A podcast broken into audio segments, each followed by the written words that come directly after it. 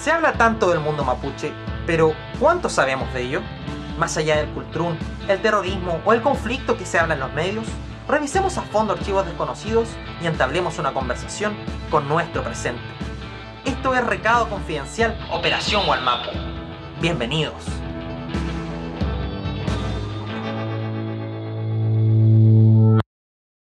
Mari Mari Pupeñi, Mari Mari Pulamien, Mari Mari. Hola a todas, todos y todes quienes están conectando nuevo capítulo de Recado Confidencial Operación Gualmapu. Hoy con invitada especial, Josefa Barraza, eh, periodista de investigación, eh, especialista en temas de derechos humanos. Eh, muchas gracias por estar con nosotros, Josefa.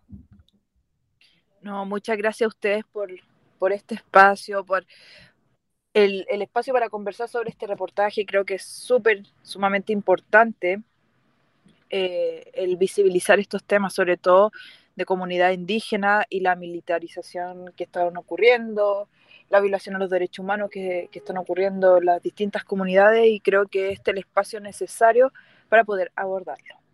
Exacto. Bueno, tú lo dijiste, Josefa, junto a otra periodista llamada Carolina Rojas, el pasado 17 de noviembre presentaron una crónica, reportaje llamada Tres disparos en el bosque. Eh, un último informe forense revela que Pablo Marchant habría sido ejecutado eh, Pablo Marchán, eh, perteneciente a una de las ORT de la CAM, eh, que nosotros lo habíamos presentado como teoría, Lautaro lo había comentado, ¿cómo estás? También saludarte, que era posible que había un fusilamiento en una situación como esta. cuéntame, Lautaro. Estábamos hablándolo antes de que llegara la Josefa, que mm, en el primer especial que hicimos, que se llama ¿Qué pasa en Gualmapu? Justamente después del caos que se generó por la muerte de Pablo, en realidad era bastante evidente, se rumoreaba mucho dentro del, mundo mapuche, dentro de las organizaciones. Se habla de un tiro de gracia, de, un balazo en la sien. Al final, bueno, aunque hubo mucho rumor eh, en torno a esto, eh, para muchas personas estaba súper claro desde antes que aquí había habido una ejecución extrajudicial, que es el concepto jurídico, por así decirlo, eh, más aceptado.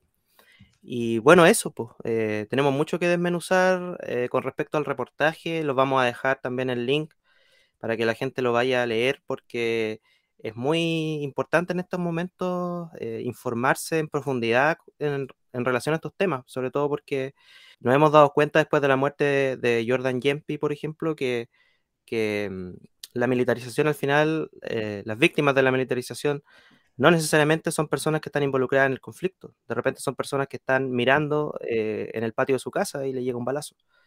Eh, entonces eso es importante decirlo. Josefa, quizás para partir, eh, debemos retroceder obviamente al, inicio de, este punto, que es la jornada del 9 de julio, cuando Pablo Marchán, de 28 años, es abatido por carabineros en una acción de sabotaje reivindicada por los órganos de resistencia territorial. Eh, ¿Dónde parte tu investigación junto a Carola? Eh, ¿Y cuál es la primera tesis que ustedes sostienen para comenzar a investigar? Lo primero que es el dato que nos llega. Eh, recordemos que ese 9 de julio, durante la noche, empezó a decirse, incluso en los medios de comunicación, en Twitter, Fiscalía también lo confirmó en su momento, que el joven abatido en la forestal Mininco, en el, en el Fondo Santa Rosa Tres Palos, era Ernesto Yaitul, hijo de Héctor Yaitul, líder de la CAM.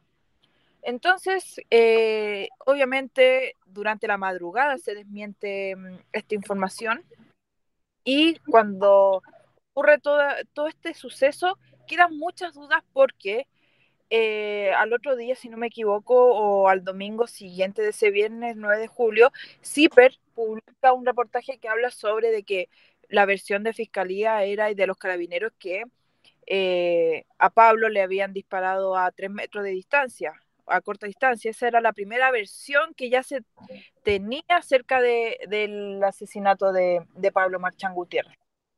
Y cuando ocurre esto, con Carolina, como uno de los enfoques que tiene la otra diaria es comunidades indígenas y violación a los derechos humanos, sentíamos que la muerte de Pablo Marchán era demasiado necesario abordarlo, en qué estaba el caso. Eh, nos dimos cuenta que el caso estaba completamente abandonado. al hablar con su abogado, que es Rodrigo Román, que también pertenece a la Defensoría Popular, que es, un una reconocida ONG de derechos humanos y que defiende a, muchos presos de la revuelta, me comenta que desde Fiscalía a cuatro meses de la muerte de Pablo no había existido ningún avance en la investigación. Y eh, eso a nosotros nos llamó poderosamente la atención, ya que eh, a cuatro meses ya debería por lo menos haber alguna diligencia realizada, más allá de las declaraciones de los carabineros que se tomaron esa misma madrugada y, el protocolo de autopsia, eh, creemos que se tenía que ya haber esclarecido algo. Y eh, cuando empezamos a conversar con, con, el abogado, empezamos a conversar con la madre, que es Miriam, Miriam Gutiérrez, quien tuvo la amabilidad y la fuerza de, conversar con nosotros sobre la historia de, su hijo, de Pablo. Eh, además que una historia con mucho dolor también, por la forma en la que muere también su hijo. Em, cuando ya volviendo al punto de que empezamos esta investigación, tenemos acceso exclusivo a las declaraciones de los carabineros, a la carpeta investigativa, al protocolo autopsia de Pablo en el que empezaron a revelarse ciertas cosas que no, se había abordado en los medios ni en CIPER, pero que era muy necesario eh, eh, aclarar, decir, contar, que por ejemplo, que el protocolo de autopsia de, realizado por la perito Nubia Riquelme del Servicio Médico Legal de Temuco fue realizado de una manera eh, muy superficial, que eso es una de las cosas que nosotros dejamos entrever, no lo decimos explícito, pero sí lo dejamos entrever en el reportaje, entre disparos en el bosque, que, por ejemplo, em, dicen que la causa de muerte es un traumatismo, obviamente que con, por un disparo de escopeta, pero no dice más allá que de, lo que ya se sabe, que, un, que prácticamente la lesión de Pablo era una lesión mortal, eh, producto de un proyectil, eh, del impacto de un proyectil, de escopeta, y ahí obviamente ahí nos surgieron más dudas, hasta que llegamos al preinforme, que este preinforme lo realiza el doctor perito, tanatólogo, experto en, en tanatología y criminalística, que incluso es ex director del Servicio Médico Legal, llegamos a este preinforme que él realiza en noviembre para que la gente a lo mejor que no ha leído el reportaje para que entienda. ¿Por qué llega este doctor, que es un doctor de Santiago, al caso de Pablo?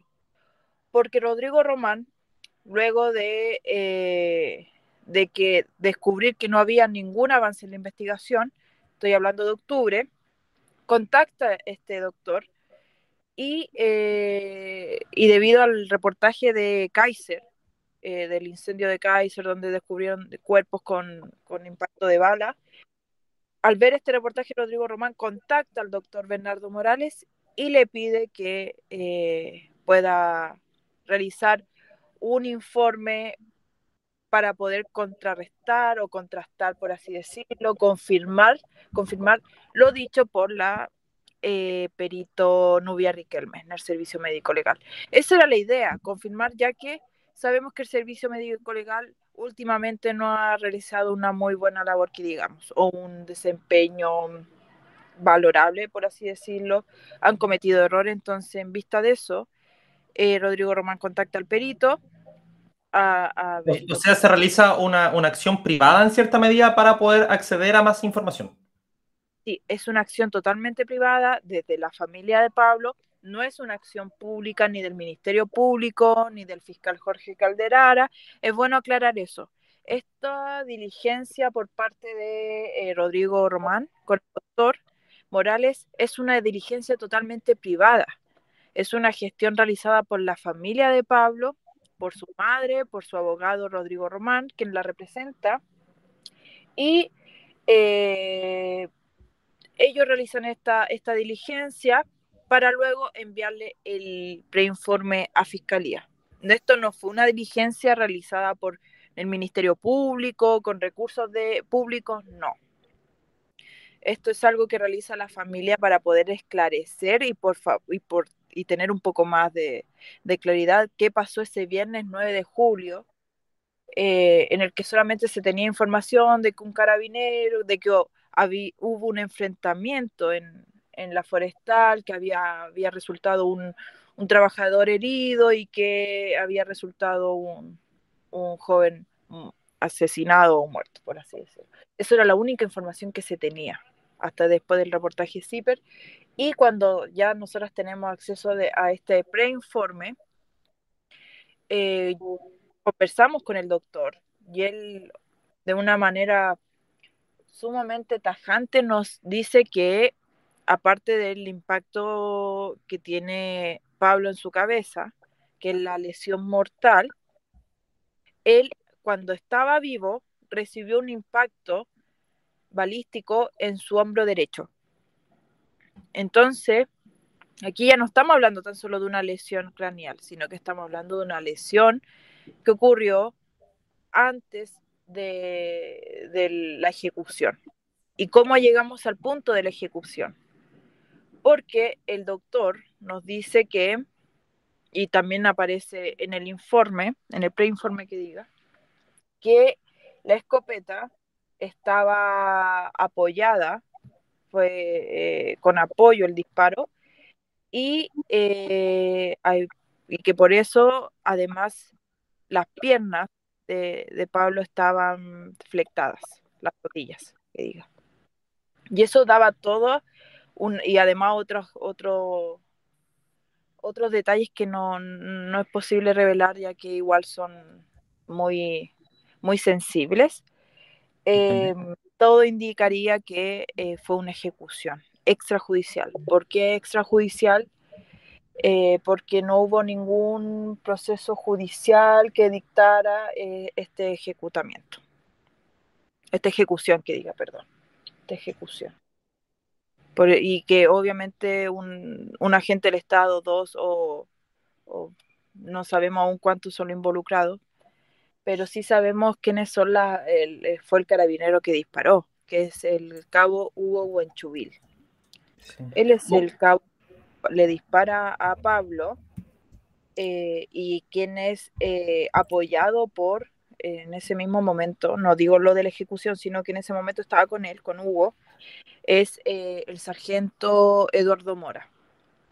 Ellos dos estaban juntos en ese momento, al momento de la muerte de, de Pablo, y es el mismo Hugo Buenchubil que dice en su declaración que él le disparó a corta distancia ya que Pablo eh, estaba haciendo una especie de vaivén con su, con su escopeta y que él, debido a que vio en riesgo su vida, le disparó. Pero ¿qué es lo que pasa? ¿Qué es lo que desmiente el, el preinforme del doctor Morales?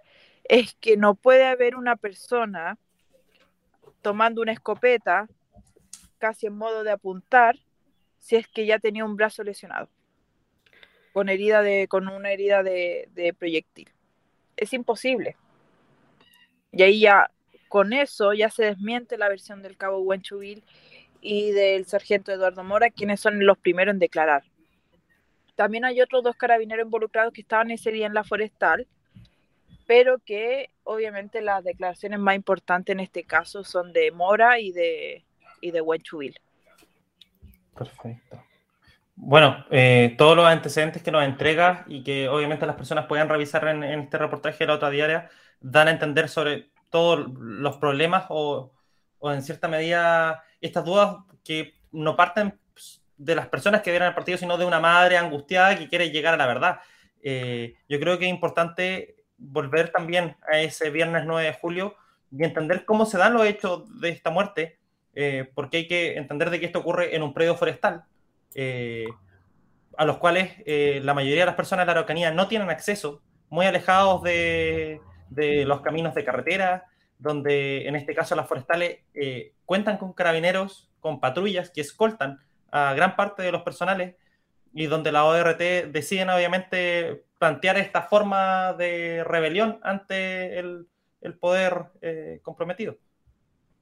Lo que justamente, Ricardo, lo que menciona Héctor Yaitul, porque también tuvimos que conversar con él. Él aceptó eh, conversar con la otra diaria porque a él le interesa mucho también que se aclare lo que pasó con Pablo, porque Pablo era miembro de la CAM y em, él cuenta que estaban en un acto de sabotaje em, en la forestal, pero eh, justamente ese día, desde el 14 de junio, si no me equivoco, del 14 de junio, eh, la forestal estaba con una orden de protección por parte de Fiscalía y contaba la forestal con un resguardo, con una ronda policial diurno y nocturno, con dos carabineros de punto fijo, quienes resguardan a los trabajadores, los van a dejar y todo. Pero ¿qué pasa? Que estos dos carabineros, Mora y Huenchubil, estaban siendo trasladados en la forestal, haciendo esta ronda en una camioneta privada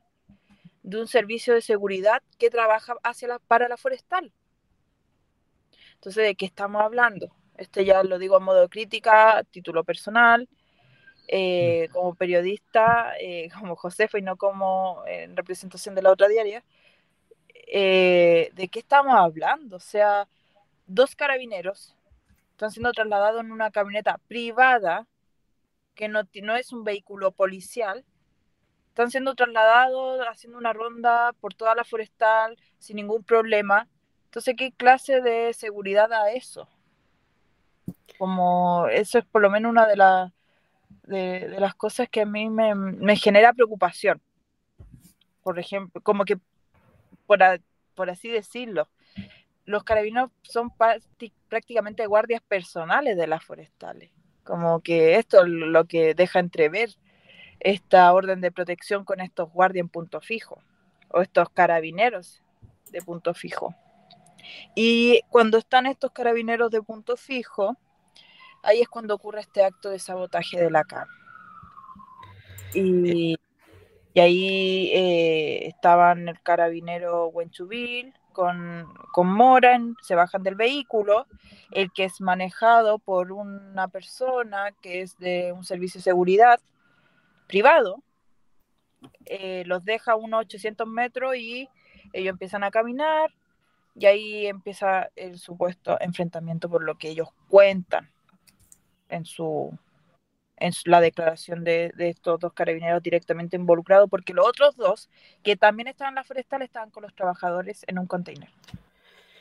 Em, sí, yo lo que recuerdo de, esa fecha, y en realidad yo creo que muchos lo recordamos, es que se empieza a viralizar rápidamente un video de supuestamente grabado por los mismos trabajadores, donde se dice en varias ocasiones que agarraron a uno. Sí.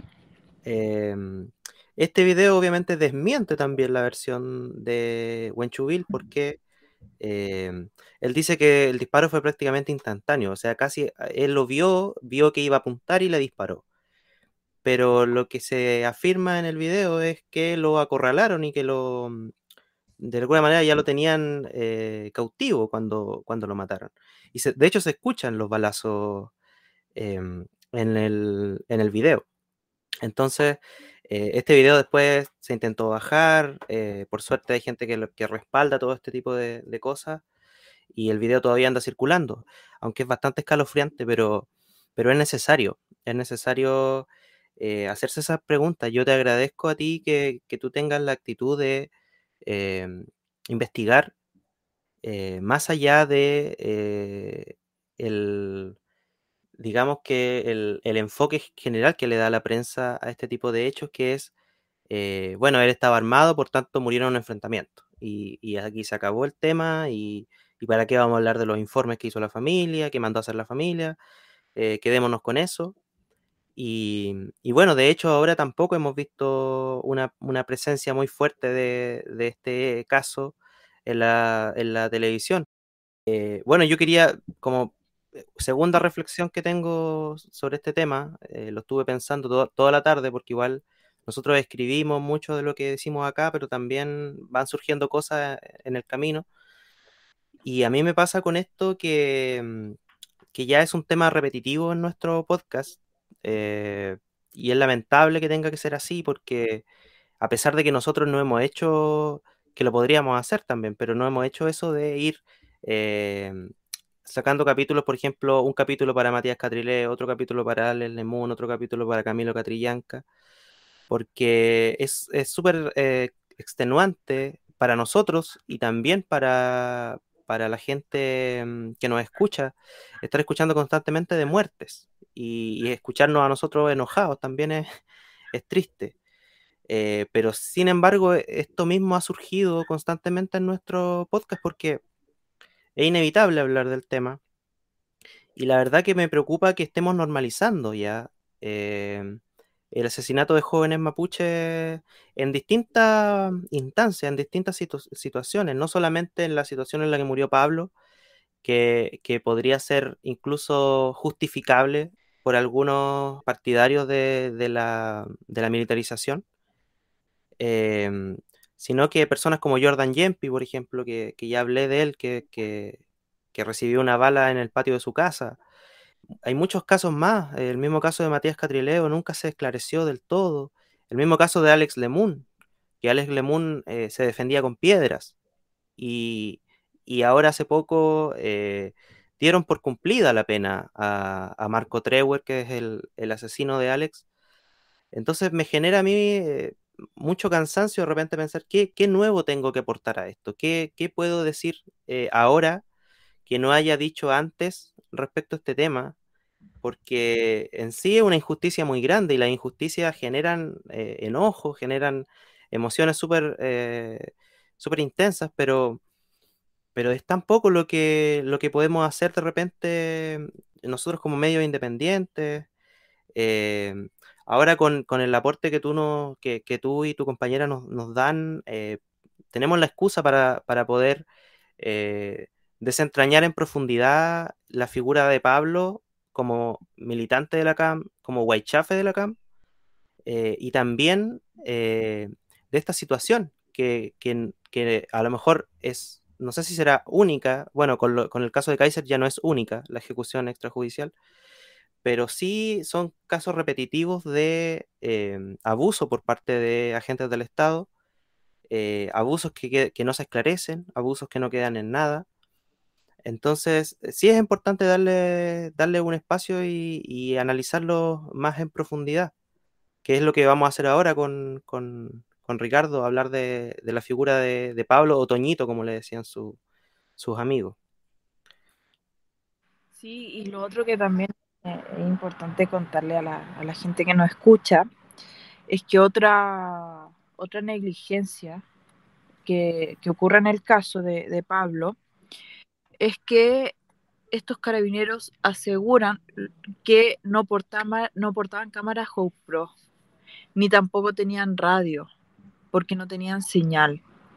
O sea, estamos hablando de que en Carabineros de Chile hay un manual de uso de videocámaras de enero del 2020 que al parecer no sirve de nada o los carabineros en sí dentro de la institución no lo toman tanto en cuenta porque en situaciones así, en donde realmente necesitamos las imágenes para esclarecer, no van a estar porque no, no estaban portando cámara GoPro.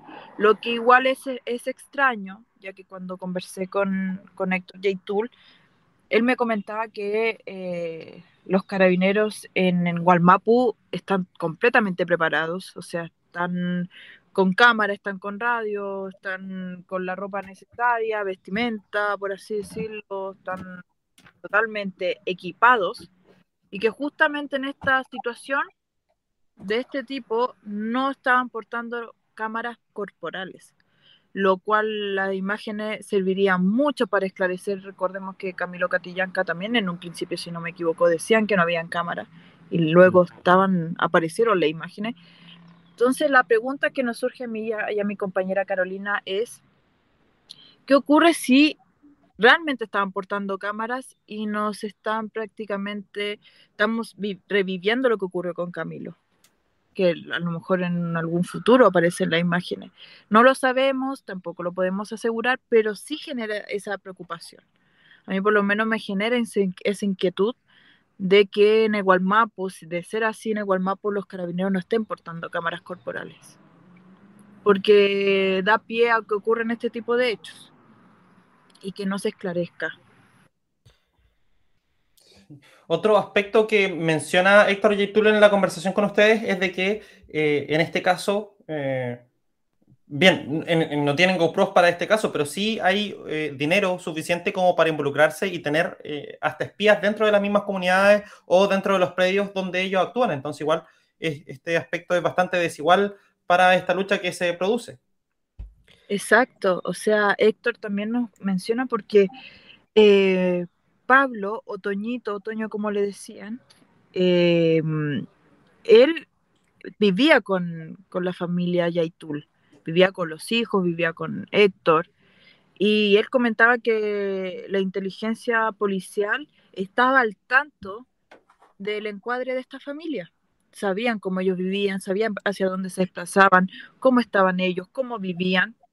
Entonces, obviamente, eh, él, menciona la, que hay infiltrado en la comunidad de las forestales. Eso es lo que, no propiamente, no, no son propiamente carabineros, pero sí son, puede ser gente que pertenece a la forestal quien esté haciendo este, este servicio de inteligencia. Lo dice Héctor en la entrevista.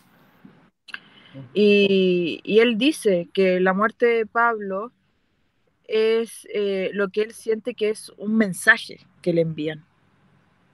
Porque en un principio dicen que es Ernesto, pero incluso el fiscal le dice, el fiscal en ese momento, cuando él llega al predio, le dice el fiscal a, Héctor que tiene que entrar para poder reconocer a su hijo.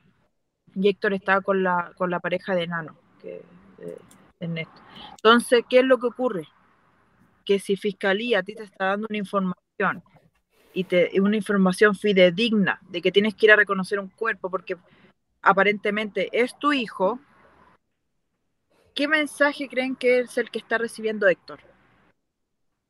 Esa es como la pregunta abierta que, yo dejo igual como para reflexionar. Que él al entrar ya a reconocer el cuerpo y se da cuenta que es Toño. Pero en un principio, incluso hasta el Ministerio Público aseguró, la prensa, si no me equivoco, fue hasta Trending Topic.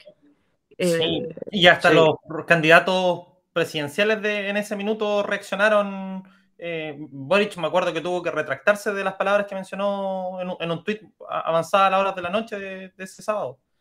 Sí, porque eh, Héctor se entera cerca de la madrugada que, que, no era que no era Ernesto, sino que Pablo. Y él dice que también puede ser porque corporalmente eran muy parecidos, Pablo y Ernesto tienen la estatura similar, el peso similar, entonces se pudo haber prestado para pero eh, ¿qué interés tiene Carabineros de dar esta información a Fiscalía de que era Ernesto y, y no Pablo? Esa es como la, la, pregunta que a mí me surge en todo momento a lo largo de, este, de esta investigación, que fue muy extensa por lo demás, una investigación que tomó mucho tiempo. Eh, necesitamos asesoría jurídica porque es un tema igual con muchos términos y conceptos eh, jurídicos, por así decirlo, conceptos técnicos. Y tuvimos que ser muy asesoradas, em, entender qué era ejecución extrajudicial, qué es lo que está ocurriendo en el Gualmapu, porque recordemos que la prensa tradicional sobre Karina Oliva hablaron hasta el día sábado, día domingo de lo que ocurrió con Karina Oliva. Pero de Pablo Marchán solamente fue la red y en la redacción, que este noticiero que tienen, quienes mencionaron lo que ocurrió con Pablo Marchán y que este informe, preinforme que revelaría que Pablo habría sido ejecutado. Pero desde los otros medios hubo un silencio que tan solo las personas que estaban en Twitter o en redes sociales se pudieron informar de lo que estaba ocurriendo. En la radio, creo que nadie lo mencionó. Creo que Freddy Stock en, su programa de la Universidad de, de Lusach eh, contó un poco sobre el reportaje, pero estamos contando sobre prensa tradicional casi con los dedos de una mano. Y eso igual demuestra un poco el grado de invisibilización y desinterés que hay sobre los muertos de Guamapu. Em, a mí la reflexión que me surge respecto a este caso, eh, nosotros hacemos este podcast entretenido porque siempre tratamos de ponernos en la mente de, del adversario, por así decirlo. Y yo me doy cuenta de que Chile y bueno, en realidad gran parte de Latinoamérica no tiene cultura de derechos humanos. Lo que tiene es una cultura de, em, de la mano dura, de, eh, de, la, de que la policía tenga una especie de jurisdicción especial donde, donde ellos pueden usar, hacer uso de sus armas em, casi de manera ilimitada en muchos casos. Eh, este no es el único caso para el pueblo mapuche, no es el único caso en Gualmapu tampoco, no es el único caso eh, en Puelmapu. Hace poco eh, también la gendarmería asesinó a un peñi que estaba en una recuperación. Em, y, lo, que, lo que me nace decir ahora es que primero explicarle a la gente, más o menos, o, la, gente, la gente que nos escucha generalmente ya sabe lo que pensamos nosotros sobre estos temas. Pero, pero si, si yo le pudiera explicar a una persona que se está recién encontrando con esta información y, preguntarle por qué importa, o sea, eh, explicarle por qué importa, tenemos que hablar de estos temas y es importante hablar de estos temas. Bueno, le diría primero que todo que, que hay que sacarse un poquito esa idea de que toda persona armada tiene que, es inmediatamente un bandido y tiene que morir, porque esa es la política que, que, que se ha usado siempre, en, por ejemplo, en Brasil. Brasil tiene una cultura muy bolsonarista en ese sentido. Bolsonaro encarna esa, esa actitud hacia la policía y hacia la delincuencia, que es, eh, al delincuente, si es delincuente, tiene que morir. Eh, si, si, es posible, se le apresa, si no es posible, se le mata y da lo mismo. En el verano de este año hubo un tiroteo en Río de Janeiro, murieron varias personas, eh, alrededor de 18 jóvenes.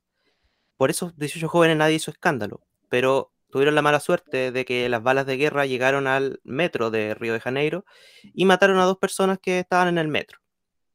La solución que le dio Bolsonaro fue decir que ellos también eran bandidos, porque obviamente eh, la población brasileña al escuchar la palabra bandido inmediatamente legitima este tipo de asesinatos. Em, ¿Por qué es importante también? Porque para allá podemos llegar. Eh, constantemente la gente que está a favor de la militarización eh, nombra a Colombia y habla de Colombia eh, como un, destino al que no queremos ir. No queremos ser como Colombia, donde la guerrilla es narcotraficante, ¿cierto? Y por eso se usa este concepto de narcoterrorista para legitimar la militarización. Pero estamos convirtiéndonos en Colombia. Colombia tiene el caso de los falsos positivos. La gente en Chile no tiene idea de qué son, los falsos positivos porque hablan todo el día de Venezuela, pero no hablan de Colombia. Hay ah, eh, reconocidos por la ONU hay 6.402 falsos positivos. ¿Qué son los falsos positivos?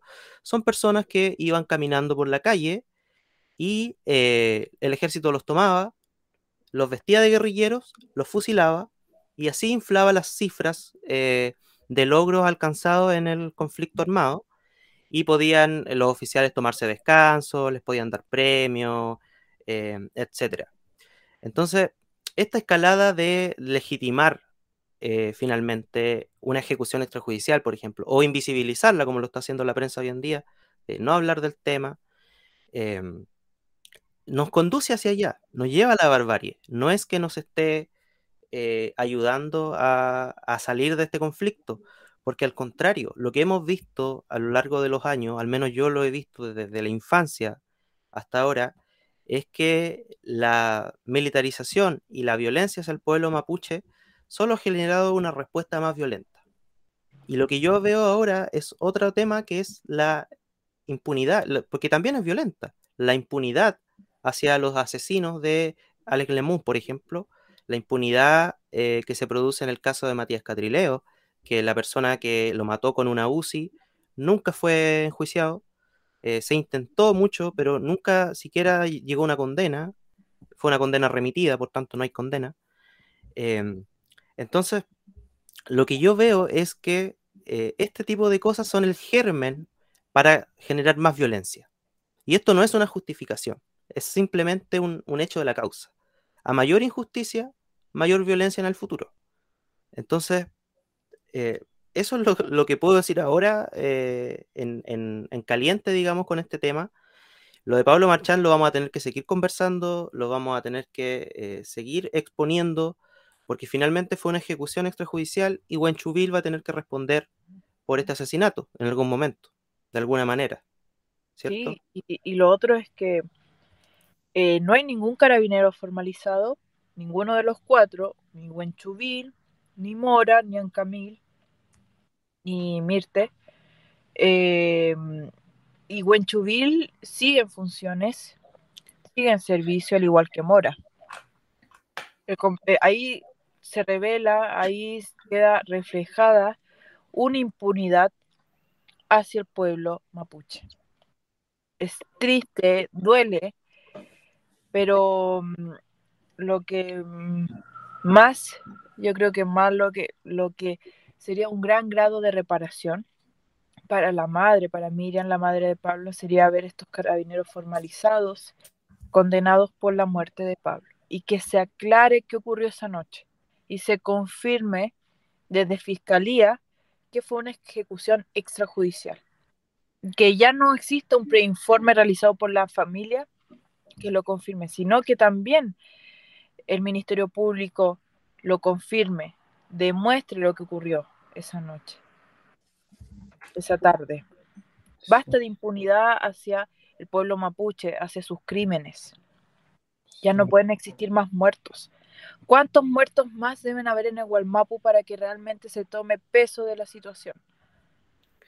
Eso es lo que a mí me, genera una gran preocupación como periodista. Eh, con Carolina vamos a seguir investigando el tema, tenemos que saber lo que ocurrió y también darle esa tranquilidad que merece Miriam, la madre de Pablo. Me gustaría concentrarme en eso, eh, Josefa, porque ustedes pudieron conversar con la madre, que eh, a diferencia de otras personas asesinadas por carabineros, de otros mapuches asesinados, el caso de Pablo Marchán destaca a, ojos de la luz pública porque es una persona que, eh, sin tener obviamente los apellidos mapuches o tener una historia cercana, ya sea un mapurbe que se viene desde Santiago a, involucrarse en el conflicto, él es un estudiante de la Universidad de Concepción que se hace amigo del hijo de Héctor Yaitul y que decide involucrarse. Eh, pero a, la vez era un hijo muy responsable, que la familia respetó el derecho de que él quisiera ser feliz y vivir una vida alejada eh, de la ciudad. ¿Qué, mm. ¿Qué, fue de los detalles que te contó la familia y eh, cómo ha vivido este duelo? Que también, por lo que ustedes cuentan en su reportaje, eh, han tenido que enfrentarlo a través de ayuda psicológica, ayuda psiquiátrica.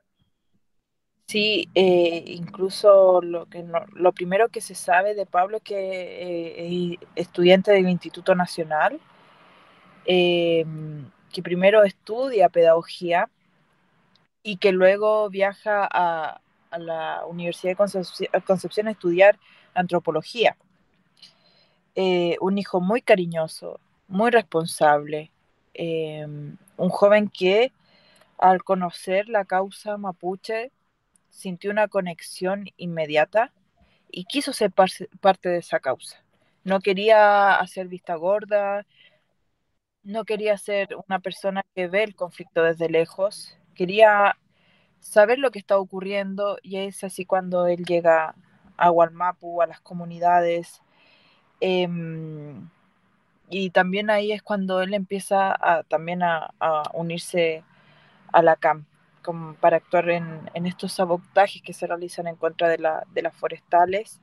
Y su familia, ojo, eh, pese a que esa es una de las últimas preguntas que se le hace a Miriam, que cualquier persona yo creo que se la haría a una madre que perdió a su hijo en esta instancia, en esta circunstancia, que si ella siente algún grado de rabia, hacia la CAM eh, por lo que ocurrió. Y ella dice que no, ella siente rabia hacia el Estado, porque este carabinero no le permitió vivir a Pablo, sino que este carabinero tomó una decisión de quitarle la vida, de asesinarlo, y ella hubiese estado un poco más tranquila, mucho más tranquila, yendo a visitar a su hijo a la cárcel, que, que tenerlo muerto.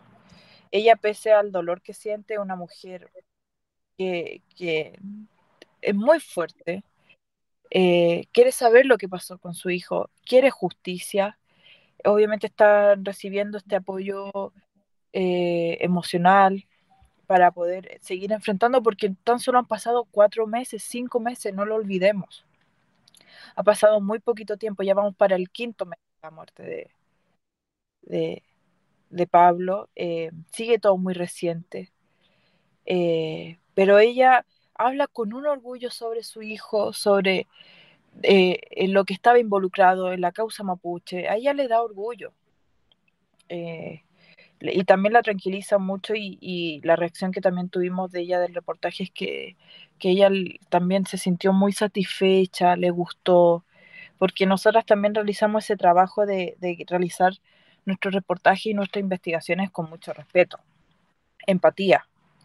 Y, y además que Carolina eh, desde hace 15 años que, que en comunidades, eh, ha estado cercana a la familia de, Camilo Catrillanca, entonces tampoco ella desconoce la situación de allá. Ella es una periodista que ha estado allá en las comunidades, eh, sabe lo que ocurre y, obviamente que, que, la entrevista que, o la sensación que a mí en lo personal me deja, la entrevista con Miriam, que es una mamá que solamente pide justicia y saber qué pasó. Y ya que su hijo, ella también nos mostraba fotos, ellos eran muy cercanos. Em, pero siempre Pablo tuvo esto de, querer ser alguien en la, en la, causa mapuche, aportar con su granito de arena. Me, me hace mucho sentido lo que, lo que tú mencionas, Josefa. Eh, recientemente invitamos al director del documental sobre la CAM, Edgar Wan, y bueno, él nos contaba de que Edgar, eh, aparte de querer e, e, este granito de arena que tú mencionas, eh, él lo reflejaba en, muchas acciones. Era una persona que se la pasaba todo el día leyendo, era muy preocupado de, esta, de, seguir avanzando en su conocimiento en torno a Gualmapu, en torno a, su rol como Weichafe. Eh, era muy disciplinado también, salía a correr todas las mañanas. Él tenía una rutina diaria. Claro vimos un video, nos llegó un video personal de, Pablo donde él sale arando con un caballo, sale trabajando la tierra. Y, es eh, muy fuerte ver ese video y después ver en, qué terminó todo. Da rabia, da, a mí por lo menos me da mucha impotencia. Lo digo ya como, como Josefa sacando este, eh, sacando este papel de periodista que tengo, da pena, Mm. da, tristeza. Em, que estos carabineros sigan haciendo su vida como si nada y a la, a la familia de Pablo le quebraron su vida. La mamá de Pablo no va a volver a ser la misma. Ella, y, pese a que haya justicia, pese a que sepa, yo creo que le va a ayudar un poco, pero a ella le quebraron su vida con el asesinato de su hijo. Eh, me, gusta escuchar eh, lo que dice Josefa porque eh, hay, una, hay una especie de, de imagen de los periodistas que, tienen que tener, ¿cierto? Siempre se habla de objetividad, cuando en realidad la, palabra no debería ser esa, porque, porque todos tenemos interpretaciones de los hechos distintos y ni ningún hecho es tan objetivo, eh, porque en el fondo eh, cada periodista y cada medio de comunicación finalmente eh, le pone de su, de su impronta, de su enfoque, lo que tiene que decir y, el enfoque que tienen ustedes es bastante humano, porque las preguntas que le hicieron a, Miriam son, son muy humanas, son, en el fondo yo no veo morbo en, las preguntas de ustedes, sino que lo que veo es eh, la preocupación de, entender el proceso, que es, es un duelo, ¿cierto? O sea, eh, eh, independiente de, las circunstancias en las que murió Toño, no deja de ser un duelo, no deja de ser doloroso. Fue súper sorpresivo, me imagino, para la familia. Bueno, de hecho, Edgar nos contó un poquito de lo que había podido conversar. tengo entendido que su familia se comunicó con, con Edgar él, nos contó y, nos decían que, bueno, o sea, lo, que, lo que decía Edgar era que la familia, mm, la primera reacción fue la completa sorpresa, o sea, ¿en qué se metió este cabro? Eh, ellos eh, sospechaban algo, él obviamente, de hecho en, su reportaje también eh, lo dicen, ellos sabían que, se relacionaba con Ernesto Yaitul, pero no estaban informados de a, qué profundidad estaba involucrado Toño. Y, nada, pues me alegra y, nosotros también coincidimos con eso, con, Ricardo. Eh, nosotros tratamos de darle un enfoque humano a las cosas y por eso eh, el podcast es tan buen formato para eso, porque finalmente no solamente se trata de dar opiniones, sino que se trata de repente de, sacar lo, más humano respecto a estos temas, sobre todo cuando, cuando se trata de, muertes de personas y de injusticias tan grandes como esta. Sí, por supuesto, y, creo que eso le falta un poquito al periodismo nacional, humanidad, sensibilidad. Eh, respeto eh, y no invisibilizar más las cosas. Ya basta de eso. Creo que ya se ha guardado mucho silencio durante muchos años y creo que ya es hora de, de reflejar, ser los ojos de las personas que no pueden estar allá y, y mostrar lo que está ocurriendo, evidenciarlo, contarlo. Y cuál es la mejor manera, por lo menos, que nosotros hayamos a través de del reportaje, de, estas investigaciones, a través de la otra diaria, que si mm. se pueden, si tienen la oportunidad de la gente que nos está escuchando, que si se meten a, si ingresan a la otra diaria.cl, van a encontrarse con otros artículos también de, de, de Walmapu, eh, y que por supuesto eh, están invitadísimas e invitadísimos, ay sí, no puedo pronunciar, eh, a que los lean y, que también entiendan cuál es nuestro enfoque, que siempre trabajar desde el respeto y desde la humanidad. E, eso mismo yo creo que para ir cerrando esta, esta conversación, eh, dejar el espacio a Josefa para que eh, también invite a las personas a que puedan suscribirse para poder mantener estos medios independientes. Sabemos que esta pega no es fácil. si nos pudieras contar también, aparte de, de, Carolina y tú, cuántas personas conforman este medio, Sabemos que, eh, bueno, tú tienes una experiencia en, otros medios eh, también ligados justamente a los derechos humanos, pero es interesante ver cómo eh, la otra diaria que se creó, si no me equivoco, este 2021, busca marcar pautas desde espacios que requieren y que, ojalá que de cara al futuro próximo, sabemos que venimos de un domingo bastante amargo, con casa en primera mayoría obviamente a mucha gente le deja triste, pero sabemos que hay otro proyecto, que es la segunda carta, eh, Gabriel Boric, que eh, espera también que haya mayor pluralismo, que haya posibilidad de que eh, no todo el dinero quede en los grandes consorcios y que existan estos espacios para que las personas puedan, y que los periodistas con vocación, con necesidad de análisis, puedan apuntar hacia los lugares olvidados. Y en este caso, el Walmart, porque yo siempre lo voy a recordar, Josefa, cuando estudiaba periodismo en la Universidad de la Frontera, nos visitó eh, la gran Mónica eh, González y nos retó, nos retó porque nos dice cómo van a venir periodistas de Santiago a hacer una pega que ustedes podrían hacer, pero eh, dentro de ese reto ocurre que tenemos a medios muy precarizados que no tienen la posibilidad de poder tomar una noticia más allá de lo que ocurre en el mismo día y tienen que abandonarlo. Entonces, ojalá poder seguir apuntando hacia eso. Sí, por supuesto, el periodismo independiente está muy precarizado, no hay recursos y con lo poco que se tiene se trata de hacer grandes cosas. Realmente ese es el lema de la otra diaria. Si hablamos como de algo económico, un modelo económico es con poco tratamos de hacer mucho. Ese es como el resumen de, lo que hacemos. Pero también yo creo que más allá de de que si hay o no dinero, yo creo que también el nivel de vocación que, se tiene hacia nuestro oficio, nuestra profesión, yo creo que también ahí, ahí radica todo. Que eh, más allá de que el tema de Pablo haya sido muy viralizado y difundido en redes sociales, creo que nos quedamos con la tranquilidad de que em, se empieza a hacer justicia. Y creo que eso es lo que le falta un poquito a los periodistas que se dejen de ver tanto el ombligo y empiecen a pensar en las personas, sobre quién están escribiendo. Que, vean más allá, que no toda la historia está en Santiago, sino que también está en regiones. Nosotras con la otra diaria escribimos mucho sobre regiones.